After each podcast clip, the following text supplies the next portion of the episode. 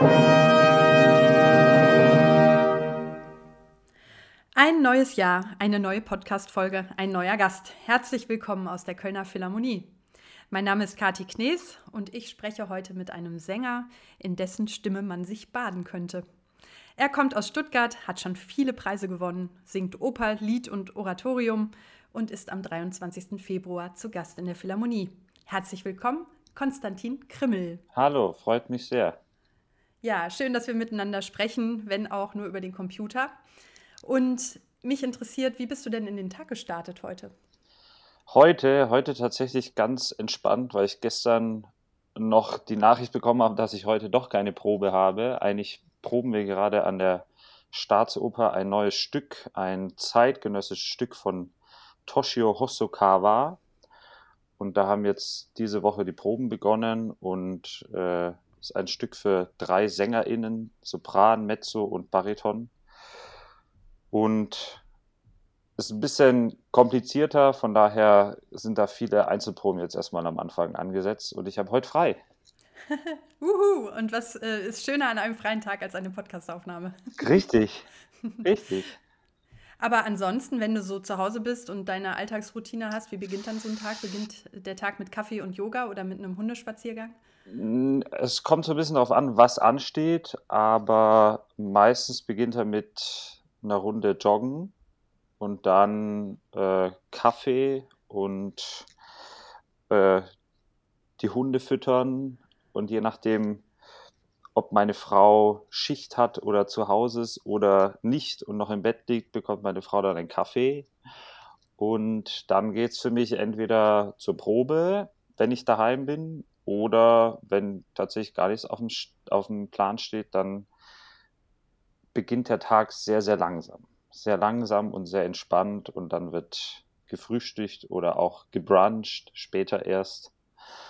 Und, äh, und dann ach, mal schauen, was, was dann der Tag so bringt. So eine, so eine kleine Übesession baue ich dann meistens noch ein, aber sonst sind wir da, wenn wir beide zu Hause sind, sind wir da eigentlich relativ flexibel. Ist das für dich wichtig, im Alltag Dinge entspannt anzugehen, wenn es dann zwischendurch auch mal richtig stressig wird mit Proben und Aufführungen und Reiserei? Ja, schon auf jeden Fall. Vor allem zu Hause. Also dadurch, dass ich jetzt, ich war jetzt erst im Dezember, glaube ich, am Stück drei Wochen unterwegs, in Leipzig zuerst und dann in Madrid und dann nach Kanada, in Montreal. Und bin Gott sei Dank noch vor dem schlimmen Sturm in, in, in den USA am 24. gelandet, hier in München und dann zu Hause zu sein und einfach wirklich auch nicht unbedingt irgendjemand sehen zu müssen, treffen zu müssen, sondern einfach zu Hause zu sein und die Ruhe zu genießen und den Tag so ein bisschen selbst zu planen oder auch mal nichts zu planen. Also wenn ich zu Hause bin, deswegen genieße ich auch sehr die Opernproduktion daheim weil sechs Wochen oder vier Wochen zu Hause zu schlafen ist dann doch ein sehr großer Luxus in unserem Beruf. Und ja, das ist doch sehr, sehr entspannt, einfach diese, diese Zeit zu wissen, okay, ich habe jetzt vier Wochen, vier Wochen oder sechs Wochen zu Hause. Das ist sehr, sehr angenehm. Zu Hause bedeutet Bayerische Staatsoper für dich. Genau, oder? Genau. Zu Hause bedeutet München und Bayerische Staatsoper. Und deine ersten Schritte oder deine ersten Töne hast du aber als Chorknabe gesungen, glaube ich. Wann hast du denn für dich zum ersten Mal festgestellt, hey, irgendwie kann ich richtig gut singen? Gab es so einen Moment? Also, dass ich es dann wirklich angefangen habe zu studieren, dass der Moment kam sehr spät. Ich habe hin und wieder ähm, als Knabe mal so kleinere Solo, Soli bekommen und ähm, habe tatsächlich mein, mein erstes großes Solo, da habe ich noch die Widmung drin, ähm, war der Knabe im, im Elias. Und das gab es immer mal wieder. Ich habe allerdings nie so richtig den Plan verfolgt, ähm, das auch wirklich beruflich machen zu wollen, sondern das war immer Hobby ein sehr schönes Hobby, gerade im Knabenchor. Also jeder, der im Knabenchor groß geworden ist, wird es, wird nachvollziehen können, dass das eine sehr, sehr schöne Zeit ist, auch das vom, vom ganzen sozialen Aspekt her. Und Instrumente gespielt, Klavier, Fagott, ein bisschen Trompete, aber alles immer so hobbymäßig. Und dass sich das dann wirklich herausstellt, okay, da könnte jetzt wirklich was sein, was Brauchbares sein, was man ausbilden könnte. Das war tatsächlich erst ähm, so ein Jahr vorm Studium, als ich dann im Extrachor in Ulm gesungen habe, am Theater. Und mir da, nachdem es mir auch schon meine ehemalige Gesangslehrerin und mein Chorleiter aus dem Knabenchor gesagt hat und dann auch nochmal der Chorleiter aus dem Extrachor gesagt hat, hey, das ist gutes Material, hast du nicht Lust, könntest du das nicht überlegen, probiert es doch mal.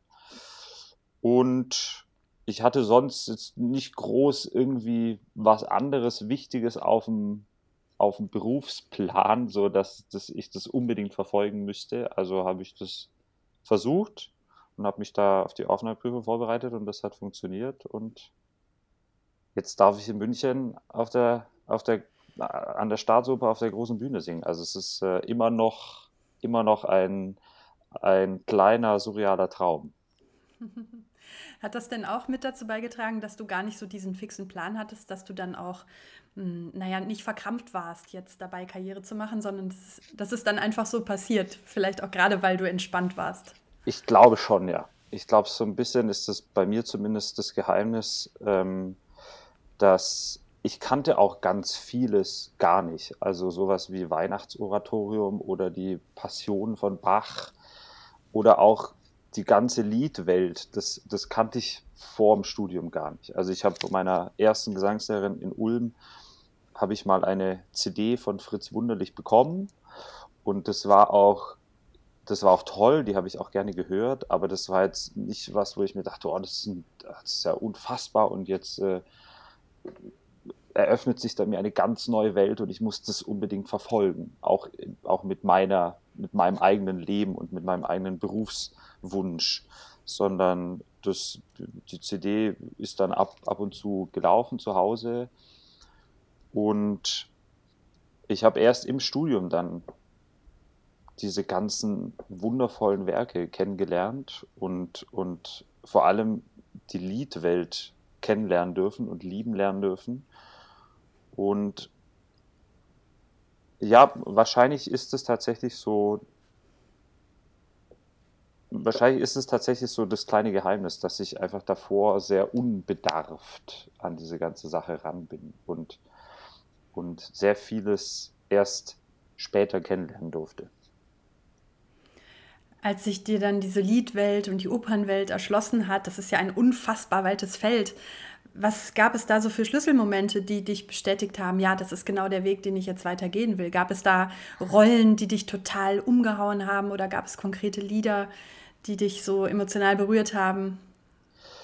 Also was, was die Oper angeht, tatsächlich noch im Extrachor in Ulm in dieser Zeit, weil ich da plötzlich stand ich auf der Bühne. Meine erste Oper, die ich da im Extrachor gesungen habe, war Othello und dann stehe ich da auf der Bühne mit Maske und Kostüm und singen auswendig mit 40 anderen ähm, sehr laut singenden SängerInnen ähm, eine, eine Oper. Und das hatte ich davor, das kannte ich davor nicht. Also generell diese ganze Opernwelt. Das war sicherlich für die Oper so ein Schlüsselmoment, wo ich mir gedacht habe, oh, das ist aber, das ist aber schon irgendwie toll. Also das ist schon irgendwie, das macht Spaß und und beim Lied hat sich so ein bisschen herauskristallisiert dann, dass ich gerne Geschichten erzähle und dass mir vor allem die ganzen Balladen, sei es Löwe, Schumann, auch von Schubert so ein bisschen, dass ich diese Balladen sehr, sehr gerne erzähle, dass ich diese Balladen auch selbst sehr gerne durchlebe, so ein, so ein, so ein Belsazar, dieser völlig wahnsinnige König oder auch so ein, so ein Herr Oluf von Löwe, dass es mir einfach wahnsinnig viel Spaß macht, mich da reinzuversetzen und dann mit Hilfe des, des Pianisten und mit Hilfe des Klaviers, der Stimme des Klaviers, einfach so eine, so eine Welt zu erschaffen in fünf, sechs, sieben Minuten, äh, wo am besten die Leute danach rausgehen und sich denken, oh, das war, das war toll, äh, da möchte ich mehr von hören. Mir ist aufgefallen, dass auf deiner Internetseite bei den Liederabenden immer steht am Flügel. Da steht nicht Piano oder Klavier, sondern da steht immer am Flügel. Ist dir das besonders wichtig, mit wem du dann da die Liederabende gestaltest? Schon, ja. Weil es dann doch eine sehr intime Kunstform ist und eine Kunstform ist, die, mm, wo ich finde, ähm, wo man sich zum einen irgendwie verstehen muss, um auf eine, um auf eine musikalische Ebene zu kommen, auf eine musikalische Welle zu kommen. Und dann sicherlich auch, ähm, was so ein bisschen Proben bedarf, also dass man sich irgendwie abspricht, äh, weit im Voraus oder irgendwie ein paar Tage kurz davor, je nachdem wie, ich meine, es sind ja auch alle ziemlich, ziemlich beschäftigt, ähm, dass das einfach Menschen sind, mit denen man auch, mit denen ich auch irgendwie privat äh, gut, gut kann und gut umgehen kann, weil es dann eigentlich im Normalfall so ist, dass man auch sich musikalisch sehr gut versteht und vielleicht gar nicht groß viel besprechen muss und abklären muss und wie machen wir es hier und wie machen wir es da, sondern sich das so ein bisschen aus dem Spiel heraus und aus der Erzählung heraus ergibt und, und da beide am besten ganz viel Freude dabei haben, diese, diese Geschichten zu, er, zu erzählen. Hier in der Philharmonie bist du dann mit Julius Drake zusammen zu Gast und ihr spielt Werke von Brahms und Schumann. Wie ja. ist denn, wie ist dieses Programm entstanden? Also ich habe, ich darf mit, mittlerweile aus einem nicht allzu kleinen Repertoire Pot schöpfen, was sehr, sehr schön ist und neben einem Block von neuen Liedern, die ich versuche immer wieder zu erarbeiten und zu lernen, in, in einer gewissen Zeit versuche ich aber auch Altes oder schon Gesungenes neu miteinander zu kombinieren. Und speziell ist in dem Programm für Köln ist tatsächlich neu die vier ernsten Gesänge von Brahms, ähm, weil es dann doch Lieder sind, die zum einen er ja auch am Ende seines Lebens geschrieben hat und irgendwie auch, finde ich, so eine gewisse Reife so eine gewisse Reife brauchen, um sie irgendwie darzustellen, um sie auch technisch singen zu können. Da wird es bestimmt auch den einen oder anderen geben, der vielleicht sagt, okay, der Krimmel ist eigentlich zu jung dafür, diese Lieder zu singen. Aber ich, ähm, ich finde diese Lieder ganz, ganz toll. Ich habe jetzt mal den Schritt gewagt, mich daran zu versuchen. Und es ist tatsächlich auch einfach eine, eine technische Herausforderung. Also man braucht äh, eine gewisse technische Reife, um diese Lieder singen zu können. Und da bin ich jetzt und deswegen äh, habe ich mich, habe ich mir gesagt, jetzt probiere ich das, jetzt versuche ich das. Und den Liederkreis von Schumann, den habe ich schon ein paar Mal singen dürfen an verschiedenen Orten und auch mit, mit verschiedenen Leuten. Und das ist tatsächlich auch das Schöne daran, ähm, für mich speziell, Lied zu singen mit verschiedenen Pianisten. Nicht jetzt wahnsinnig vielen, aber so, so eine Handvoll, weil ich sehr, sehr, es sehr schätze, ähm, von dieser Erfahrung dieser unterschiedlichen Leute zu profitieren. Und, und auch davon zu lernen, davon zu zehren, das in mich aufzusaugen, weil es auch tatsächlich ganz unterschiedlich ist. Und, und so langsam kristallisiert sich so ein bisschen raus, okay, mit dem geht das besonders gut, mit dem geht das besonders gut, mit dem gehen englische Lieder besonders gut, hier ist Deutsch oder Französisch besonders schön. Und ähm, mit Julius habe ich jetzt ein paar Mal spielen dürfen schon und mit Julius geht sowieso alles sehr gut. Und er ist ein unfassbar reizender Mensch und ein grandioser Pianist und vor allem auch ein, ein unfassbar einfühlsamer und empathischer Pianist. Und wir freuen uns, ich freue mich riesig auf dieses Programm, weil es doch ähm, eigentlich von vorne bis hinten nur, nur schöne Lieder sind, nur schöne Stücke sind. Auch die Brahms-Lieder, die ich äh, teilweise noch ein paar mehr Brahms-Lieder auch schon kombiniert habe mit dem Liederkreis, weil doch ich herausgefunden habe, dass Schumann und Brahms sehr gut miteinander geht. Und ähm, ja, also es sind einfach, es, ich freue mich riesig auf dieses Programm. Äh, es ist sicherlich auch eine Herausforderung, aber ich glaube, dass Julius und ich da sehr, sehr viel Spaß haben werden und hoffentlich auch das Publikum so viel Spaß haben wird beim Zuhören wie wir auf der Bühne. Wenn du dich dann einem neuen Stück annäherst, wie jetzt den vier ernsten Gesängen, wie kann ich mir das vorstellen? Also, weil man kann ja als Sänger jetzt nicht acht Stunden am Tag singen. Ist das für dich auch viel so mentale Beschäftigung mit dem Stück, ohne dass du dann die ganze Zeit beim Üben auch singst? Na, es ist vor allem viel, also Text lernen erstmal. Ich habe auch während der Corona-Zeit ähm, habe ich, oder ist ja immer noch so ein bisschen irgendwie, aber während der Hochphase äh, wahnsinnig viel Texte gelernt. Also ich glaube, hätte mir irgendjemand vor Beginn der Pandemie gesagt, okay, du wirst jetzt in den nächsten anderthalb Jahren 80 Gedichte lernen, dann hätte ich dem wahrscheinlich den Vogel gezeigt. Aber so ungefähr kam es dann so hin.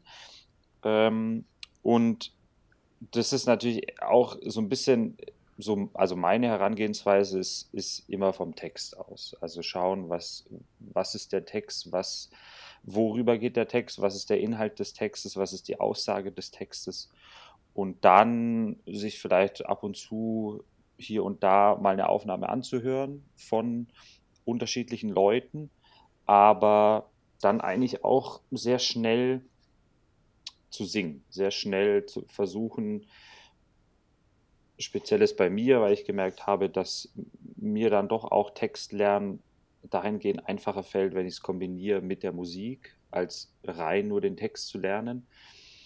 Äh, und dann wiederholen, wiederholen und wiederholen und das versuchen in den Körper zu, zu kriegen. Und das ist ja dann doch auch bei ein bisschen schwierigeren Stücken auch so eine, so eine Entwicklungsphase, also die man, die man dadurch durchlebt, so wie es auch diese Entwicklungsphase sicherlich größer ist bei, bei Opernpartien.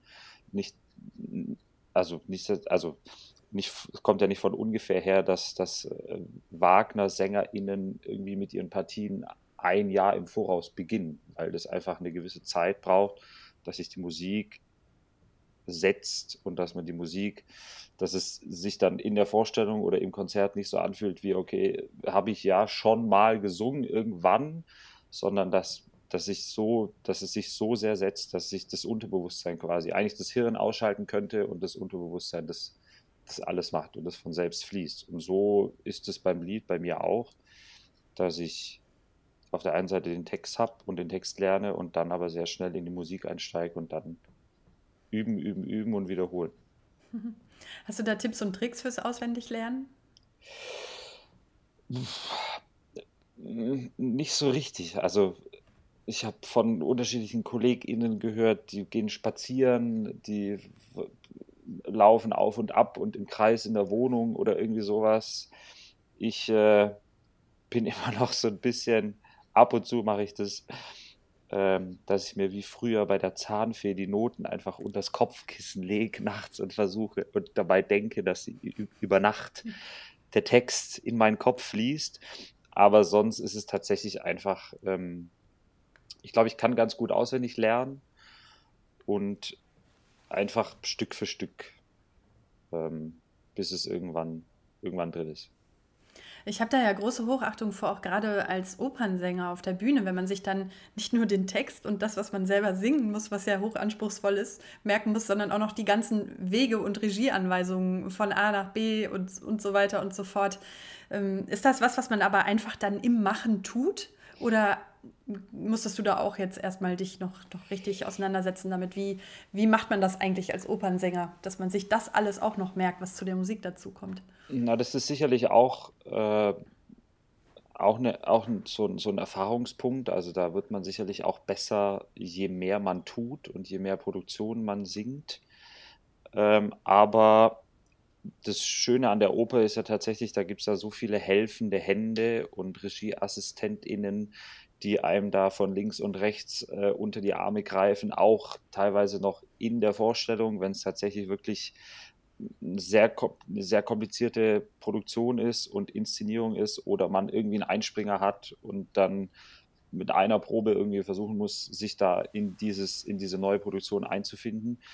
Äh, und man hat natürlich auch sechs Wochen, im Normalfall sechs Wochen Probenzeit. Also in diesen sechs Wochen kann dann doch sich sehr vieles festigen und zwar einfach, dass, wie gesagt, kann ich da nur von mir sprechen, dass ich gemerkt habe, dass es mir hilft, wenn ich, wenn ich szenische Punkte habe und die mit musikalischen Punkten kombinieren kann. Und dann einfach weiß, okay, wenn ich das singe, dann muss ich das machen. Oder wenn ich das tue, dann ist diese Stelle in den Noten und dann singe ich das. Und wenn ich von links nach rechts gehe oder auf hier rüber springe oder von da mich runterseile, dann ist diese Szene in den Noten. Äh, also da kann dann doch in diesen sechs Wochen ist dann doch, glaube ich, genug Zeit, um das Gehirn so zu verknüpfen äh, mit den einzelnen verschiedenen Sachen, die man da, die man da so tut, äh, dass dann am Ende das große Ganze von selbst läuft bei den Vorstellungen. Bei einem Liederabend ist es dann ja das andere Extrem. Ne? Da gibt es auf der Bühne dann nur dich und deine Pianistin oder deinen Pianisten und alles reduziert sich auf die Stimme, auf das Klavier. Ähm, macht das für dich nochmal eine besondere Magie aus, in so einem Liederabend dann so ganz pur auf der Bühne zu stehen? Na, das auf jeden Fall, äh, weil, wie du schon angesprochen hast, äh, es einfach nur zwei Leute sind. Zwei Leute in einem mal größeren, mal kleineren Saal äh, und, und das Klavier oder der Flügel. Und, und das Schöne daran ist natürlich, dass es dass es nicht so abhängig ist von, von vielen verschiedenen Sachen wie in der Oper. Also in der Oper müssen dann doch diese vielen Zahnrädchen, Technik, Bühne, Orchester, Dirigent, KollegInnen, äh, muss dann doch irgendwie so auf den Punkt zusammen, zusammengreifen, dass alles funktioniert und dass alles, dass alles klappt. Äh, beim Lied ist das Schöne, dass man nicht abhängig ist von so vielen, auf der anderen Seite ist es natürlich dann auch, ist man, wie du auch schon gesagt hast, ist man viel, viel ähm, entblößter. Also es steht quasi da, es gibt ja auch nicht so wirklich was, der Pianist oder die Instrumentalisten haben immer noch irgendwie ihr Instrument, was zwischen ihnen und dem Publikum ist, aber wir SängerInnen haben dann doch äh, eigentlich da nichts, sondern stehen da ziemlich, ziemlich nackt da.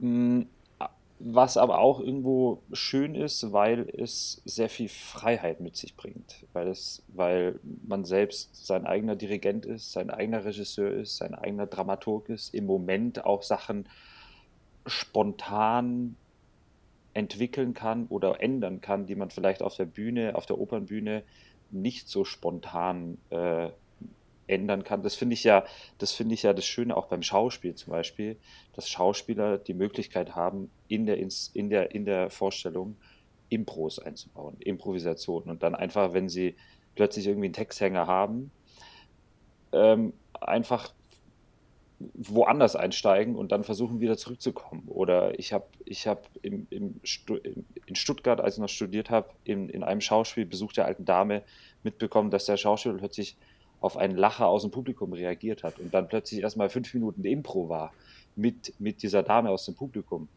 Und das ist natürlich in der Oper nicht möglich, weil das gekoppelt ist an die Musik und da kannst du nicht dich erstmal fünf Minuten aussteigen und irgendwas anderes machen. Aber das ist natürlich auch das Schöne am Lied, dass man spontan Sachen, die man vielleicht anders geprobt hat, zusammen plötzlich, weil es irgendwie einen Moment gibt oder weil es eine weil beide Pianist und Sänger, Pianistin und Sängerin irgendwie im Moment was fühlen und dann plötzlich Sachen anders werden als in der Probe und vielleicht sogar viel schöner werden und viel und viel intimer werden oder viel viel ausdrucksstarker werden. Ähm, und das ist natürlich dann wiederum das Schöne an dieser kleinen intimen Kunstform, dass man einfach diese Möglichkeit und diese Freiheit hat. Du hast ja vorhin erzählt, das hat sich einfach so ergeben. Das war jetzt gar nicht so der feste Plan, äh, beruflich eine Gesangskarriere aufs Parkett zu legen, sondern ja, das, das hat sich richtig angefühlt und dann hast du es immer weitergemacht und hattest den entsprechenden Erfolg. Denkst du denn manchmal zurück und überlegst so, hm, was hätte ich denn sonst noch machen können? Oder gibt es noch andere Interessen, die so, die dein Leben ausmachen, abseits von der Musik? Ach, bestimmt. Also ich hätte, ich bin äh, ich glaube, hätte das nicht funktioniert, dann wäre ich jetzt vielleicht Schreiner. Weil das, was ist, ähm, dieses Element Holz, was mir sehr viel Freude bereitet, damit zu arbeiten. Ich äh, träume von einem Hof irgendwann mal. äh, von einem Hof mit, mit Tieren, ganz unterschiedlichen Tieren, die da ihren Lebensabend genießen dürfen und so lange da sein dürfen, wie sie wollen. Und ich habe äh, jetzt erst neulich, weil meine Frau 20 Jahre lang geritten ist ähm, und meine und ihre Schwester, meine, meine, meine, meine Schwägerin, äh, das dann doch sehr, doch sehr professionell auch verfolgt und äh, mit einem eigenen Pferd. Und da saß ich jetzt vor, ja, jetzt knapp, nee, vor einer Woche saß ich da äh, mal wieder. Ich habe das in Rumänien, meine Mutter ist aus Rumänien und da habe ich das mal probiert, allerdings ohne jegliches Equipment, also nicht zu empfehlen, sich einfach so blind auf ein Pferd drauf zu setzen. Aber da saß ich dann, äh, da habe ich irgendwie diesen, diesen, dieses Hobby Reiten, diesen Reitsport äh, so entdeckt und bin da, also finde das ganz, ganz grandios, weil es, weil es unglaublich tolle Tiere sind, unglaublich empathische Tiere sind. Ich bin gern in den Bergen, Bergsteigen, Skifahren, Klettern, egal was. Äh, versuche irgendwie, wenn möglich, äh, jede, jeden freien Tag, äh, den ich habe, irgendwie draußen und in den Bergen zu verbringen. Und also da gäbe es sicherlich, da gibt es sicherlich auch andere Bereiche, aber so wie es jetzt gerade ist und toi, toi, toi, äh, geht es hoffentlich so weiter, finde ich das eigentlich ganz gut. So ist, äh, ich darf, ich darf, ich, ich sehe auch diesen, diesen Beruf, kann ich so richtig als Beruf. Also ich meine, ich darf, ich darf auf der Bühne stehen äh, mit wundervollen und grandiosen MusikerInnen. Ich darf wunderschöne Musik singen äh, und das an ganz tollen Orten. Und ähm, also so richtig Beruf ist es ja, sehe ich das zumindest nicht, sondern das ist einfach, das ist einfach ein großes Geschenk, dass ich das machen darf und, und ich versuche das so gut, so gut wie es geht äh, und alles, was in meiner Macht steht, dem gerecht zu werden und äh, hoffe, dass das auch lange, lange so weitergeht und ich das lange machen darf. Wie schön. Was für ein schönes Schlusswort lieber ja. Konstantin. Ich würde aber gerne noch ein kleines Spiel mit dir spielen. Okay. Und zwar nenne ich dir immer zwei Begriffe und dann musst du dich aus dem Bauch heraus für einen dieser beiden Begriffe entscheiden, der dir näher ist. Okay. Kopf oder Bauch? Bauch. Lied oder Oper? Oh. das ist gemein, Lied. ne? Lied tatsächlich. Mit Noten oder auswendig? Auswendig. Konzert oder Aufnahme? Konzert. Kino oder Netflix? Hm. Netflix. Skifahren oder Wandern?